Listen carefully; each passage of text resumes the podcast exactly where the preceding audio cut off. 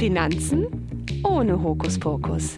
Der Podcast Ihrer Volksbank in Südwestfalen. Wir besprechen Ihre Fragen rund um Finanzen, Absicherung und Vermögen.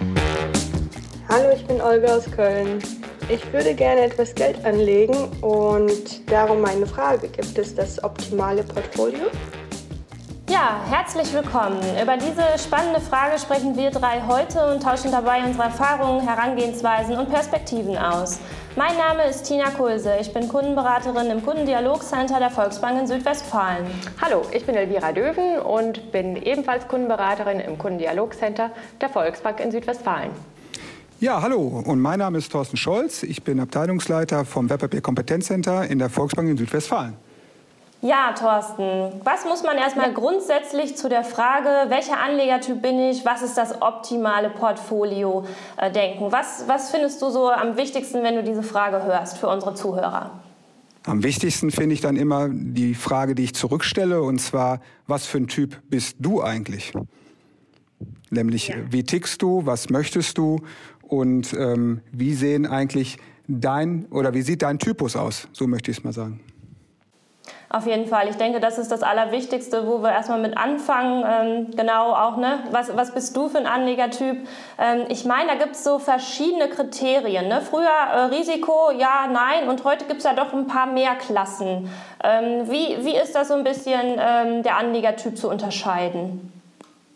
Oh, der Anlegertyp ist dahingehend zu unterscheiden, dass wir aber erstmal die wichtigsten Fragen stellen, was für ähm, eine Risikobereitschaft der Kunde generell denn auch bereit ist, überhaupt einzugehen. Darüber hinaus sind natürlich die grundlegenden Punkte wie finanzielle Verhältnisse, was für eine Anlagedauer er eingehen möchte und welche Kenntnisse und Erfahrung hat der Kundentyp überhaupt schon in den letzten Jahren erfahren. Äh, die wichtigsten Fragen, die wir am Anfang erstmal beantwortet äh, bekommen müssen, um dann äh, dementsprechend eine Strategie darzustellen. Genau, wir sind ja auch an gesetzliche Vorgaben gehalten, ähm, dass wir da natürlich erstmal fragen, anlagegerecht, anlegergerecht. Und ähm, wir hier im KDC zum Beispiel, wir nutzen da gerne ein Tool von unserem Verbundpartner. Da machen wir erstmal so einen Risikoprofilcheck, um erstmal auch so ein bisschen aus dem Bauch rauszuholen, hey, willst du Risiko, möchtest du gar nicht Risiko? Ähm, klassisch Sparbuch oder vielleicht äh, voll Casino. Ähm, das ist so erstmal für die Kunden, die, die am Anfang stehen. Äh, Thorsten, du machst ja auch die ähm, intensivere andere Vermögensberatung, da gibt es dann ja auch professionellere Kunden. Ähm, da sehen die Fragen ja mit Sicherheit auch ein bisschen anders aus. Interessant für unsere Zuhörer ist vielleicht auch erstmal, warum soll ich denn überhaupt heute Geld in Wertpapieren anlegen? Ja, die Frage stellt sich ja vor dem Hintergrund, dass wir, was du gerade angesprochen hast, auf der Sparbuchseite ja nichts mehr bekommen. Ich sage nicht nur, das ist eine Niedrigzinsphase, das ist eine Nichtzinsphase. Und in dieser Nichtzinsphase haben wir im Moment am Kapitalmarkt es so, dass wir über das Sparbuch eine reale Minusverzinsung haben. Reale Minusverzinsung bedeutet im Grunde genommen ganz einfach, dass das Geld sich von alleine entwertet. Und da muss ich gegensteuern. Und dementsprechend ähm, kann ich eigentlich die Lösung nur in mein Wertpapieranlegen finden. Ja, also früher war das ja so, dass ich kann mich noch erinnern, äh, Kunden sind gekommen und haben tatsächlich am Anfang des Jahres immer ihre Zinsen abgeholt und manche haben sogar gesagt, hey, früher habe ich mir sogar meinen Urlaub davon gegönnt. Heute ist ja das nicht mehr der Fall und ähm, da gibt es ja ganz viele Möglichkeiten, wie ich mein Geld anlegen kann. Welche Anlagestrategien gibt es genau? Ganz genau. Da gibt es verschiedene Anlageklassen, äh, in denen wir anlegen können. Aber ähm, vorausgesetzt ist natürlich dann erstmal, welche Strategie möchte ich fahren. Ich vom konservativen bis zu einer spekulativen Klasse.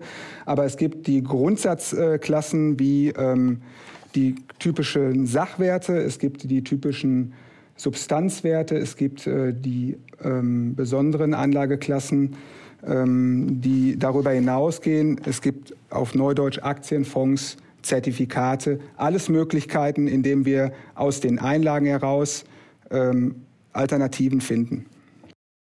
Genau, ähm, für, für viele Kunden ist es ja auch immer noch die Frage, was heißt das denn überhaupt so eine Klasse? Ähm, also ich spreche da jetzt auch mal so, ein, so, eine Vermögensoptimierung in Form von einem Finanzhaus an. Das ist ja auch noch immer ganz, ganz interessant. Es gibt verschiedene Anlageklassen.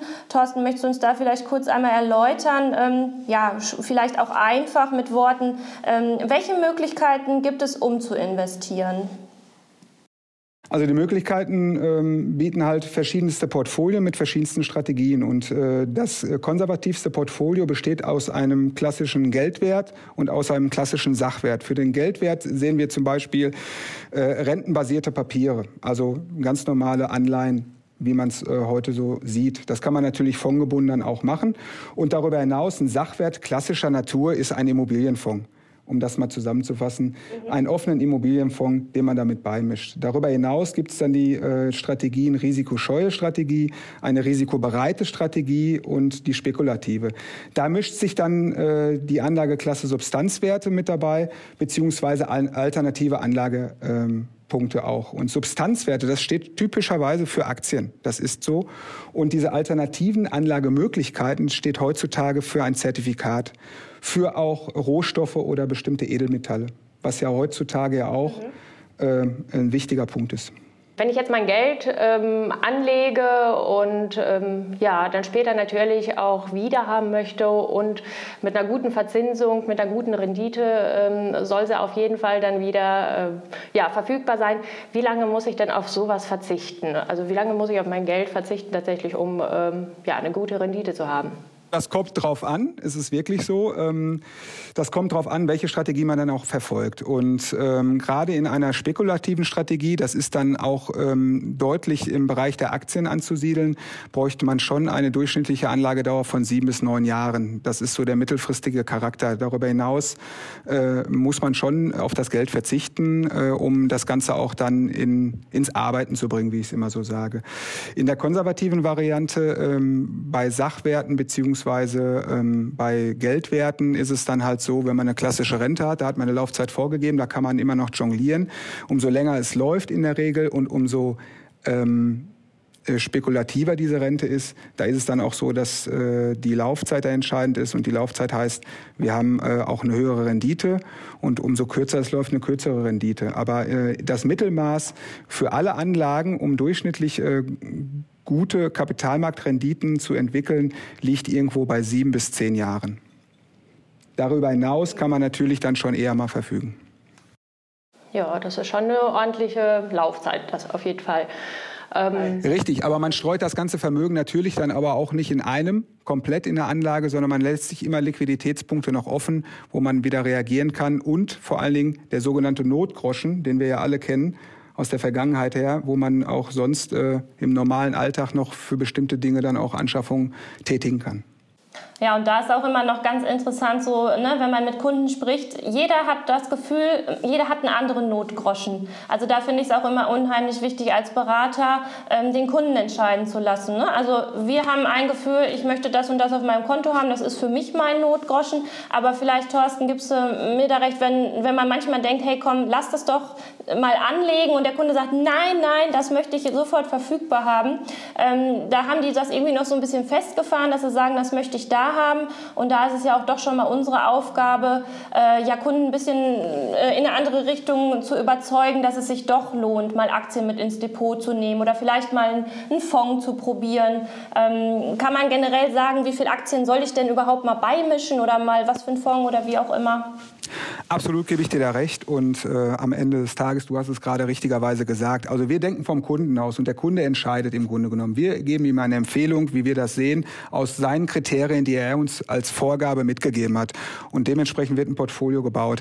Aber äh, grundsätzlich in der heutigen Zeit, so wie die Sachlage im Moment sich darstellt, äh, mit dem ganzen Kapitalmarkt, bin ich der Meinung, dass man mindestens eine 40-prozentige Aktienquote 40 bis 50-prozentige Aktienquote je nach Mentalität haben sollte. Was versteht man unter Diversifikation bzw. Risikostreuung? Ja, äh, Elvira, sehr gute Frage, auch eine sehr wichtige Frage. Wir legen niemals alle Eier in einen Korb. Das heißt, die Streuung ist eigentlich das äh, Wichtigste, was man machen kann. Diversifikation wird mit Streuung eigentlich überschrieben. Die Anlagen so breit wie möglich zu streuen, hat zwei Vorteile äh, aus meiner Sicht eindeutig.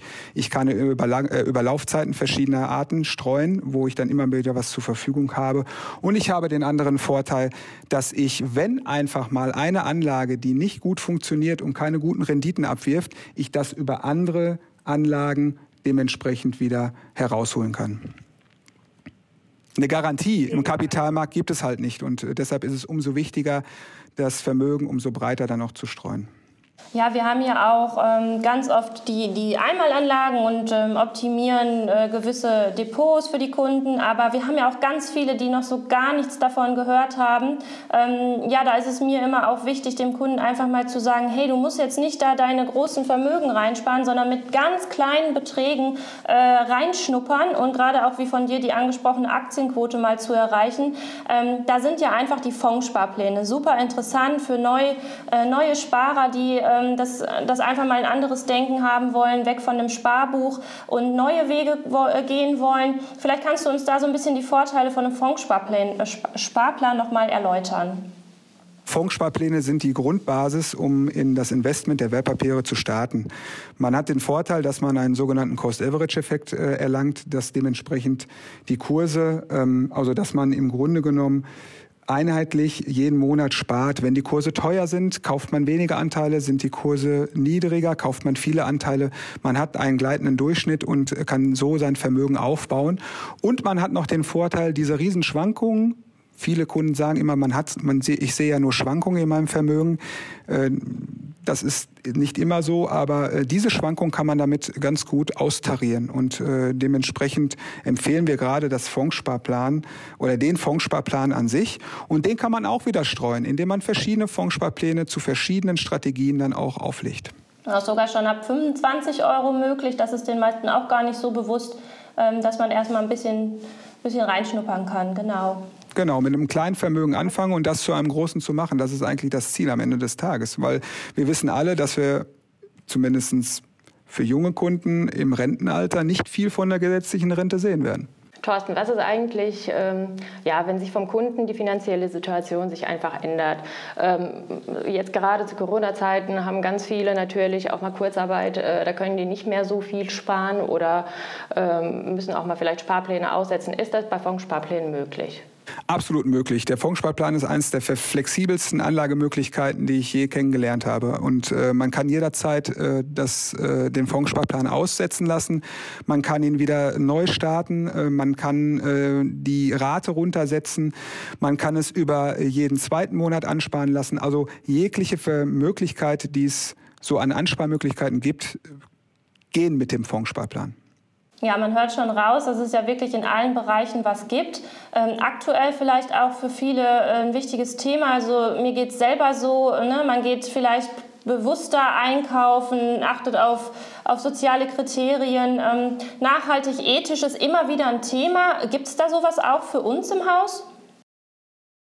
Absolut. Wir haben uns jetzt im letzten halben Jahr ähm, gerade bei uns in unserer Abteilung auch äh, intensiv mit diesem Thema nachhaltige Portfolios auseinandergesetzt und auch gerade im ethisch nachhaltigen Bereich äh, sind wir der Meinung, dass äh, gerade die Finanzwirtschaft da ein riesen, eine Riesenverantwortung trägt, um das ganze Thema nach vorne zu bringen. Und daraufhin haben wir auch uns äh, bestimmte Strategien aufgelegt, die dann auch über das Thema konservativ, risikoscheu, risikobereit und spekulativ äh, dargestellt werden und äh, aus einem Potpourri von verschiedenen Fonds die in diesen Bereichen investieren, zu dem Thema Nachhaltigkeit unter dem Aspekt der sogenannten ESG-Kriterien dargestellt werden. EFW, nee, sag die nochmal bitte, wie heißen die Kriterien? ESG, ESG, ESG-Kriterien, das sind die äh, Environment Social Governance. Und äh, das sind praktisch die, ähm, übersetzt jetzt äh, für uns die ökologischen, sozialen und äh, Führungselemente, die dort äh, berücksichtigt werden in einem äh, Portfolio. Und der vierte Punkt ist, es gibt klare Ausschlusskriterien, die äh, von vornherein nicht in ein Portfolio mit aufgenommen werden. Das sind so Sachen wie wie Tabak und so weiter und so fort. Gewalttaten, wo Unternehmen dort sowas fördern, das wird erst gar nicht äh, mit aufgenommen. Super. Thorsten, vielen Dank. Ähm, wie man hört, also ist vieles dabei. Für jeden Anlegertyp ist auf jeden Fall was dabei. Und ich denke, da wird sich einiges äh, äh, ja, für jeden was finden. Ähm, danke, dass du uns äh, das Thema nochmal näher gebracht hast. Ähm, danke an die Zuhörer. Ihr dürft euch gerne bei uns im Kundendialogcenter melden und euch nähere Infos dazu einholen. Danke, tschüss. Tschüss. Ciao. Mehr zu diesem Thema und weitere informative Folgen unseres Podcasts finden Sie online unter www.echt-kompetent.de. Haben auch Sie eine Frage rund um Ihre Finanzen, Ihre Absicherung und Ihr Vermögen, die wir im Podcast besprechen sollen? Dann kontaktieren Sie uns gerne. Finanzen ohne Hokuspokus.